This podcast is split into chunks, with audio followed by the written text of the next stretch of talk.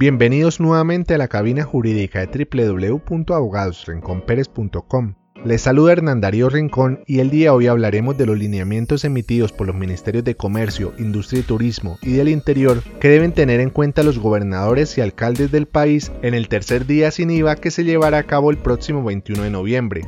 Lo primero, por supuesto, es que se deberá garantizar el estricto cumplimiento de los protocolos de bioseguridad. Será necesario también suspender la venta presencial de electrodomésticos, computadores y equipos de comunicaciones en todos los establecimientos de comercio considerados grandes superficies. El retiro en la tienda de los productos adquiridos virtualmente deberá realizarse de manera programada dentro de las dos semanas siguientes posteriores a la compra.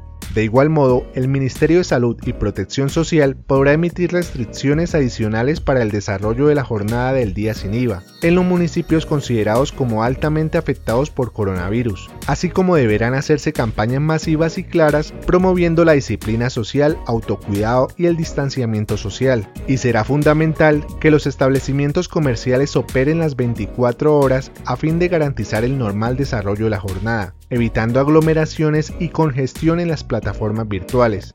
Consúltanos sobre este y diversos temas en www.abogadosrinconperes.com.